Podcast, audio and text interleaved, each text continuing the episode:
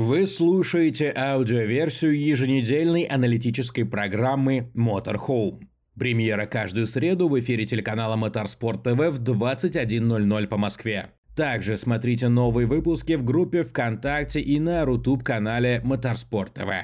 Железные дамы творят историю, игровые центры мира готовятся стать автоспортивными, а в Олимпийском парке станет меньше заборов. С вами программа Motorhome, в рамках которой мы продолжаем рассказывать о главных событиях недели в мире авто и мотоспорта. Меня зовут Сергей Краснов. Поехали! 4 ноября на трассе Сахир в Бахрейне прошел финальный этап сезона чемпионата мира по гонкам на выносливость WEC. В известной степени интрига в борьбе за чемпионский титул умерла еще на торможении перед первым поворотом. И умерла не сама – не нужно быть Эркюлем Пуаро, чтобы догадаться.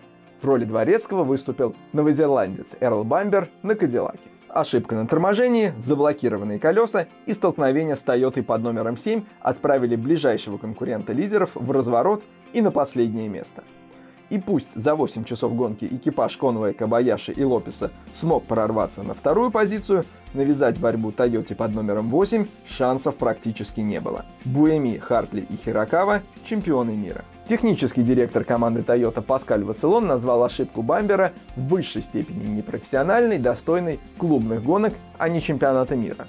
Он же после гонки рассказал, что у лидеров было все не так гладко, и слухи о смерти интриги в борьбе за чемпионат были преувеличены. Дело в том, что на машине под номером 8 возникли проблемы со сцеплением, и в ходе пидстопов, особенно критичными были последние три остановки, существовала высокая вероятность того, что машина не сможет стартовать. И без того покидать механиков приходилось при помощи электротяги на передней оси, а потом с толкача запускать двигатель внутреннего сгорания. Вот только холодные вследствие отсутствия в этом сезоне грелок задней шины не очень-то хотели цепляться за асфальт и попросту волочились по асфальту, не проворачивая ось, трансмиссию и коленвал. Кто когда-либо прибегал к похожему приему в жизни, прекрасно знает, что иногда лучше воткнуть не первую передачу, а повыше – в Toyota это тоже быстро смекнули и стартовали со второй. Хотя все равно, каждый раз отправляясь от механиков из боксов, сильно переживали. Если второе место при победе седьмого экипажа все равно отдавало чемпионство Буэми, Хартли и Хирокаве, то вот сход мог легко чемпионство лишить. У седьмой Тойоты тоже все было не без проблем, даже без учета удара в спину на старте от бампера. В очередной раз возникли проблемы с датчиком момента на полуоси, который отправляет информацию о передаваемой колесам мощности, в том числе и организаторам, подтверждая, что машина соответствует техническим параметрам регламента, амалогации и BOP. Подобная неполадка уже возникала у Toyota в Портимане, и тогда механикам потребовалось большое количество времени, чтобы вместе с полуосью поменять всю заднюю подвеску с одной стороны. После чего с организаторами были разработаны процедуры, которые бы позволяли избежать долгого ремонта в боксах из-за неполадки деталей, к которой команда не имеет никакого отношения. Не будем глубоко вдаваться в технические подробности, просто скажем, что теперь в такой ситуации машина может перейти в безопасный режим, гарантирующий, что максимально допустимая мощность не будет превышена. Проблема в том, что этот самый безопасный режим имеет определенную дельту, и в нем автомобиль немного, но не дотягивает до максимально разрешенных параметров. Ничего критичного, но когда вы с последнего места пытаетесь добраться до лидера, каждая лошадиная сила на счету. Все эти занимательные подробности мы узнали уже после финиша гонки, а по ходу 8-часового заезда наслаждались невероятной борьбой частного прототипа Porsche команды Джота и гиперкаров Ferrari. Причем Ferrari боролись в том числе и между собой. Да так, что боксов команды в спешном порядке выгнали официальную съемочную группу чемпионата. Полностью разборки в семье утаить не удалось. Теперь из перехвата радиопереговоров мы знаем, что по мнению гоночного инженера Пергвиди Калада и Джовинаци, Антонио Фуока напрочь лишен хороших манер. Пежок продолжает разочаровывать. Посмотрим, превратится ли их гусеница в бабочку. По крайней мере, ходят слухи, что как минимум крыльями 9X8 в следующем сезоне обзаведется. В ЛМП-2 сезон завершился дублем команды WRT. Победивший экипаж Роберта Кубица, Луи де Летраза и Руи Андрады и занял первое место в чемпионате. За непродолжительный период выступления в этой категории, который был разминкой перед появлением в старшем классе, бельгийский коллектив выиграл 10 из 19 гонок, более половины. Да, на фоне современной статистики Red Bull цифры, возможно, и не такие впечатляющие. Но и LMP2 это вам не Формула-1. Это было сравнение в пользу LMP2, если вы не поняли. И вот мы подошли к GT. Последняя гонка в истории машин этого класса и действительно исторический результат. Впервые в чемпионате мира по гонкам на выносливость победу одержал полностью женский экипаж. Сара Бави, Мишель Гаттинг и Рейхел Фрей давно ходили вокруг да около победы, и, наконец, случилось. Бельгийская гонщица Сара Бави в очередной раз оказалась быстрее бронзовых мужчин-соперников в квалификации. И никакие напасти не помешали железным дамам на розовом Порше первыми пересечь финишную черту через 8 часов после старта. Отдельно хочется сказать еще про одного пилота этого класса. Кристиан Рид оставался единственным гонщиком, который принял участие во всех этапах чемпионата мира по гонкам на выносливость с момента его появления в 2012 году.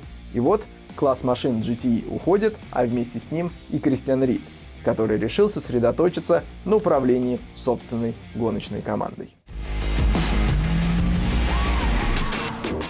Пусть чемпионат WEC и завершился в субботу, уже в воскресенье машины снова вышли на трассу в рамках тестов новичков. За рулем гиперкара Ferrari лучшее время дня показал Роберт Шварцман, который не против попробовать свои силы в старшем классе гонок на выносливость. Но если выступление Роберта Шварцмана ожидалось, прогнозировалось и анонсировалось, то о появлении за рулем Chevrolet Corvette команды TF Sport – Тимура Богуславского мы узнали только непосредственно накануне самих тестов. Тимур всерьез рассматривает возможность выступления в WC в следующем сезоне, а команда TF Sport всерьез рассматривает возможность такой шанс Тимуру предоставить.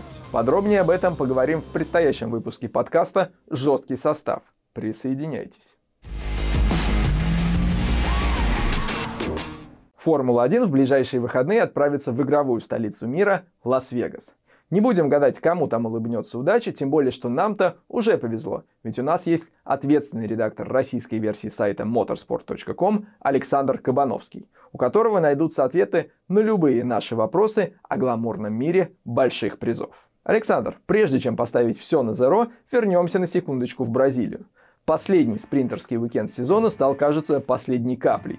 Только ленивый не высказался о том, что в формате пора что-то менять какие существуют точки зрения и какие изменения предлагают. С одной стороны, совершенно ясно, что боссы спорта не готовы просто так отказаться от этой идеи. Да, важно понимать, что это дополнительные все-таки средства, прежде всего, да, от промоутеров, что это такая дополнительная мотивация для разных этапов, да, потому что каждому организатору хочется именно вот у себя такой этап принять, да. С другой стороны, действительно, критика вполне обоснована, потому что то, с чего все начиналось, и то, к чему все постепенно пришло. В общем, этот элемент как-то становится немножко чужеродным по ходу уикенда Гран-при. Слишком много он создает проблем и слишком мало дает дополнительной зрелищности. Говоря откровенно, в Бразилии, ну вот за вычетом команды Астон Мартин, да, прежде всего Фернандо Алонсо, спринт получился просто укороченной, уменьшенной копией гонки. И говорят в основном все только про одно, что после спринта главный воскресный заезд, он теряет интригу. Потому что заранее уже становится понятно, кто на что способен с полными баками, у кого работает резина, у кого темпа нет. Да, и в данном случае прям это было уж особенно очевидно, да, потому что вот если еще раз говорю, там вынести Астон Мартин за скобки, даже подиум будет тот же, да, и ход гонки одинаковый.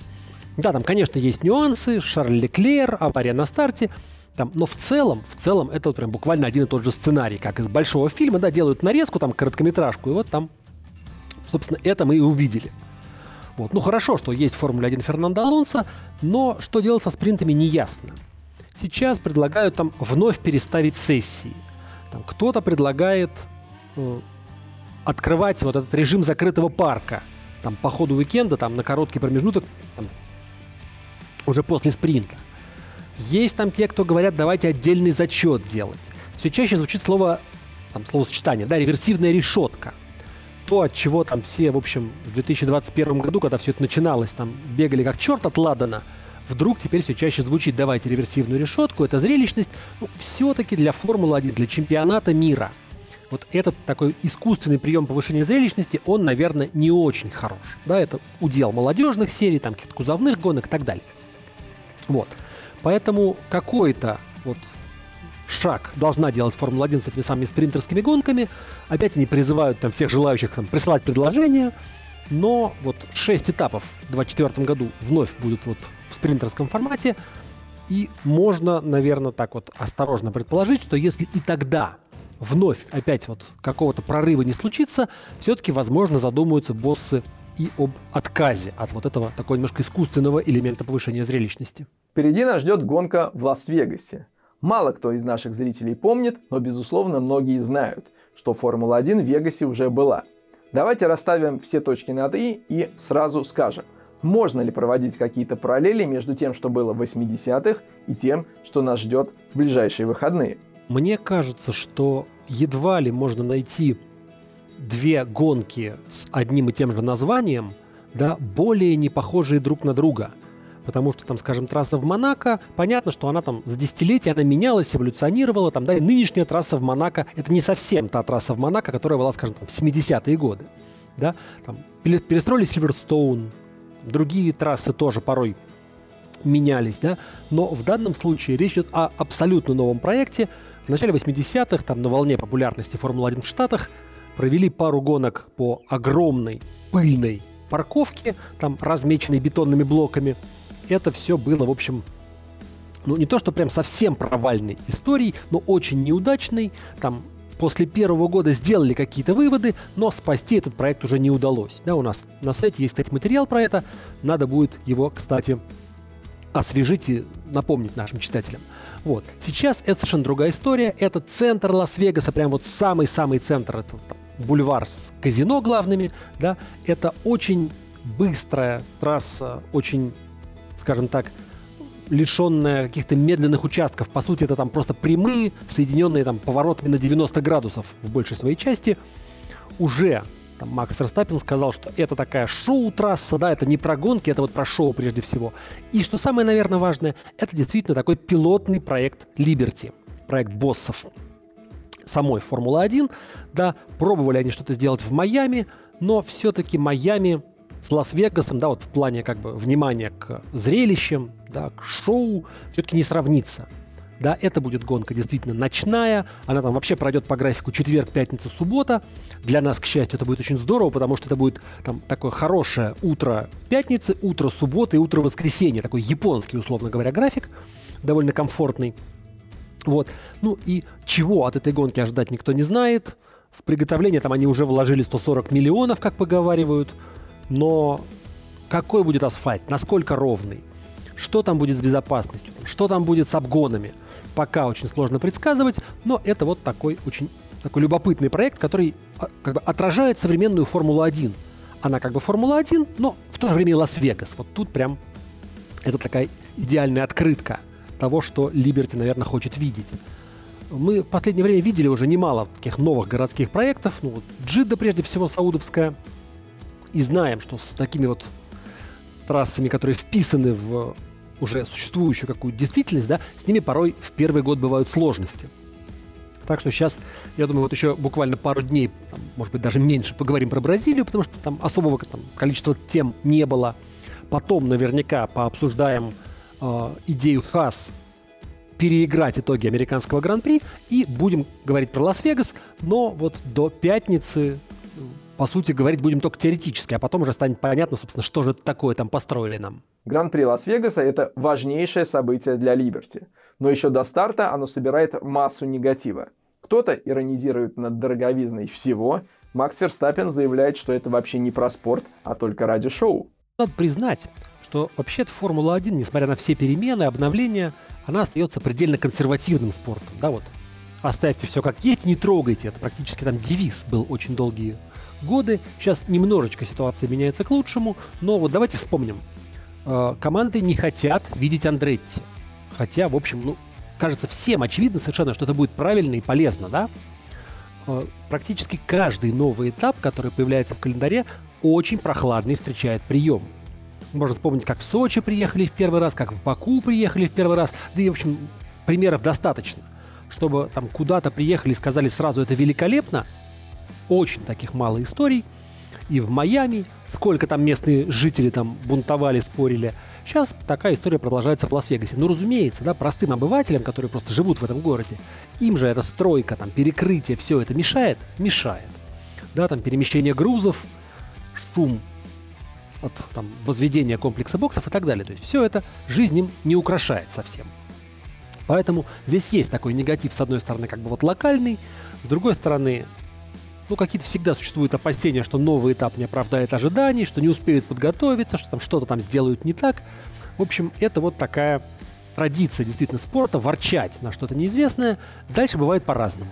Бывает, там проходит несколько, буквально там 2-3 года, и новый этап влюбляет в себя чемпионат мира. Бывает наоборот.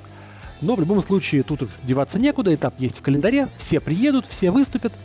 Э, думаю, что гонка будет незаурядной, потому что действительно трасса с длинными прямыми, довольно жесткими торможениями, трасса длинная, трасса, в общем, наверное, вот чего-то такого не хватало в Формуле 1. Может быть, эта трасса ближе, наверное, даже к американскому Индикару. Вот там такие вещи довольно часто встречаются. Так что сейчас все поворчат, потом приедут, вот, собственно, в этот Лас-Вегас, а дальше все будет зависеть от того, что мы увидим по ходу Гран-при. Если это будет триллер, если это будет какая-то захватывающая интересная история, если вдруг выиграет наконец-то не Макс Ферстаппен, то, я думаю, сразу все это будет забыто, и все будут восхищаться, какой прекрасный новый этап нам сделала Либерти. Стоит отметить, что Лас-Вегас не единственная игровая столица в мире, которая в ближайшие выходные примет автоспортивные соревнования на своих улицах. В Азии на легендарной городской трассе стартует Большой приз Макао. Это ни на что не похожее событие в этом году возвращается не просто в былом величии, а в небывалом. Категорий и классов машин так много, что мероприятия растянулись сразу на два уикенда. В ближайшие выходные нас ждут региональные гонки от Формулы 4 до TCR и GT3, а через неделю мировой кубок GT, мото Гран-при Макао и большой приз Макао на технике современной Формулы 3. Это будет непросто, но пусть режим сна, биоритмы и домочадцы нас простят. Макао того стоит. В прошедшие выходные Тони Боу стал чемпионом мира по мототриалу в закрытых помещениях. Попросту говоря, X-триал. Зрители Motorsport TV могли наблюдать за этим не беспрецедентным, но тем не менее историческим событием в прямом эфире. Ну а мы подводим его итоги с комментатором нашего канала Ильясом Гумеровым. Ильяс, он опять это сделал? Да, действительно, Тони Боу в очередной раз сделал это. В минувшие выходные Тони Боу в Мадриде на шестом этапе чемпионата мира по мототриалу X-Trial – который мы наблюдаем на протяжении всего этого сезона в прямом эфире на телеканале Моторспорт ТВ, оформил не просто победу, но и чемпионство в этом сезоне. Тем самым это 17-е чемпионство по мототриалу в закрытых помещениях и, внимание, 34-е в целом по мототриалу, в том числе на открытом воздухе. Так что карьера Тони Болл, мне кажется, не знает никаких границ, и что-то мне подсказывает, это может быть не последний его титул. И все-таки наступающая на пятки Тони Боу молодежь вполне могла выиграть мадридский этап. Нет ощущения, что Габриэль Марсели сказал «подарил, отдал» Боу победу на самой последней секции, нежели Тони в очередной раз доминировал над соперниками. Давайте начнем с того, что к этому шестому этапу в сезоне, предпоследнему, преследователями Тони Боу были Хайме Бусто и Габриэль Марчелли. Но Хайме Бусто больше всех имел возможности побороться а, с 34-кратным уже а, за статус чемпиона в этом сезоне. Но для Хайме Бусто не сложилось выступление ни в первом, ни во втором раунде. Он пропустил вперед Тоби Мартина, и тот прошел финал вместе с Габриэлем Марчелли. И как раз-таки финальный а, третий раунд, ну, считая от начала, для Марчелли складывался действительно неплохо. Он а, на самом деле дольше держался а, по секторам безошибочно. То есть, если Тони Бол уже во втором секторе не смог преодолеть одно препятствие и получил 5 тех самых злополучных штрафных баллов, то Марчелли первые три секции прошел на ноль. И фактически они выровнялись. интрига закручивалась на самом деле до предела, потому что и пятый сектор оба отработали по нулям. И Тоби Мартин на этот момент уже не составлял конкуренцию ни Тони Боу, ни Габриэль Марчелли. И что интересно, Тони Боу, э, по сути, э, начинал предпоследнем прохождении финальной секции. То есть Габриэль Марчелли замыкал выступление и мог посмотреть, как пройдет э, эту секцию Тони Боу. А, Тони Болл заработал 3 штрафных балла, и по сути Габриэль Марчелли как минимум нужно было ну, зарабатывать не больше, конечно же. Но не сложилось, не смог э, пройти одно из препятствий, зарабатывать 5 штрафных баллов и в итоге проигрывать всего лишь 2 очка. А, если честно, я думаю, что именно этот этап в Мадриде я бы не рассматривал как вот неудачу Габриэля Марчелли или какое-то доминирование Тони Болл. Все-таки, если даже смотреть на финал, они шли действительно ноздря в ноздрю. Ну, возможно, немного не повезло. Возможно, у Тони Болл э, сыграл его опыт, его мастерство, его стабильность. Может быть, в том числе некоторые, э, будем называть это хладнокровие, да, стабильность в том числе эмоциональная. Э, поэтому да, молодежи однозначно не хватает еще пока стабильности. Мы это видели и на предыдущем этапе в Андоре. Там финальный раунд что для Марчелли, что для э, Хайми Буста складывались вообще неудачно. Поэтому думаю, что с течением времени, когда они поднаберутся все-таки вот этого самого опыта, э, дела могут немножечко поменяться. В ближайшую субботу, 11 ноября, пройдет финальный раунд сезона. Твой прогноз? Очередная победа Тони Боу или молодежь сумеет справиться с нервами? Что же касаемо борьбы за победу на финальном этапе, здесь я думаю, что удача может оказаться на стороне любого из лидеров чемпионата, того же самого Тони Боу, Хайме Бусто или Марчелли. Но ну, Тони Боу, конечно же, стабилен, плюс ко всему он сейчас на эмоциональном подъеме, очередной э, титул у него в копилке.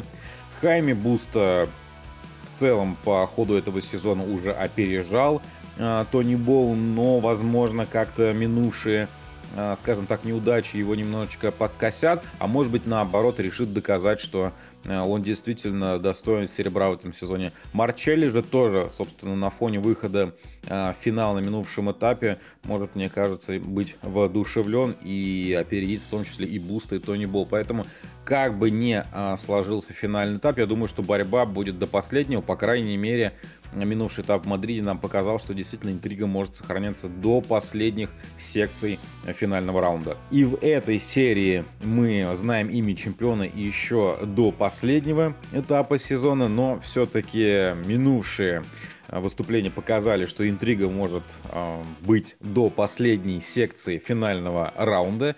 Плюс ко всему мы, конечно же, пока не знаем имя серебряного чемпиона. Ну и плюс в целом это действительно очень э, высокий уровень соревнований с высоким уровнем конкуренции. И все-таки X-Trial это действительно спортивное шоу, за которым смотреть одно удовольствие. Поэтому Э, приглашаю всех наших зрителей к экранам телевизора 11 ноября в прямом эфире на телеканале Motorsport TV финальный раунд сезона 2023 года чемпионата мира по мототриалу X-Trial во Франции. 4 ноября на Сочи автодроме прошла последняя гонка сезона РСКГ Endurance. Это событие стало финальной главой в истории полной конфигурации трассы. Той, которую мы все знали, на которой проходил Гран-при России Формула-1 и в которой автодром просуществовал с момента своего открытия. Надо сказать, что изначально проект трассы предусматривал временное большое кольцо и более короткое стационарное. Но, как известно, нет ничего более постоянного, чем временное. Участок, уходящий через Медальную площадь почти до самого моря, разбирать не стали. Справедливости ради отметим, что он превратил Олимпийский парк в замысловатый лабиринт заборов, мостов и обходных маршрутов. Хочется верить, что изменения продиктованы заботой о комфорте местных жителей и отдыхающих. Ну а Сочи Автодром продолжит работу в сокращенной, но еще раз повторюсь, изначально предусмотренной конфигурации. Мы, естественно, желаем трассе продолжать принимать большое количество российских и международных соревнований. Завоевав свой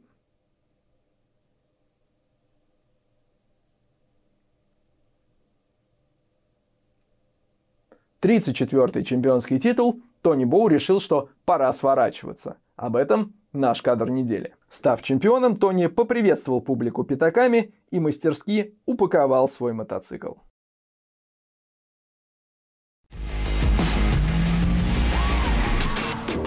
В ближайшие выходные в Малайзии пройдет первый из трех финальных этапов, которые и должны будут определить судьбу титула в MotoGP. В Макао начнется черно-желтый триллер, а всех зрителей Motorsport TV приглашаем на трансляцию завершающего раунда сезона X-Trial. Через неделю итоги этих и других самых ярких событий из мира авто и мотоспорта обсудим в очередном выпуске программы Motor Home на телеканале Motorsport TV. С вами был Сергей Краснов. Пока.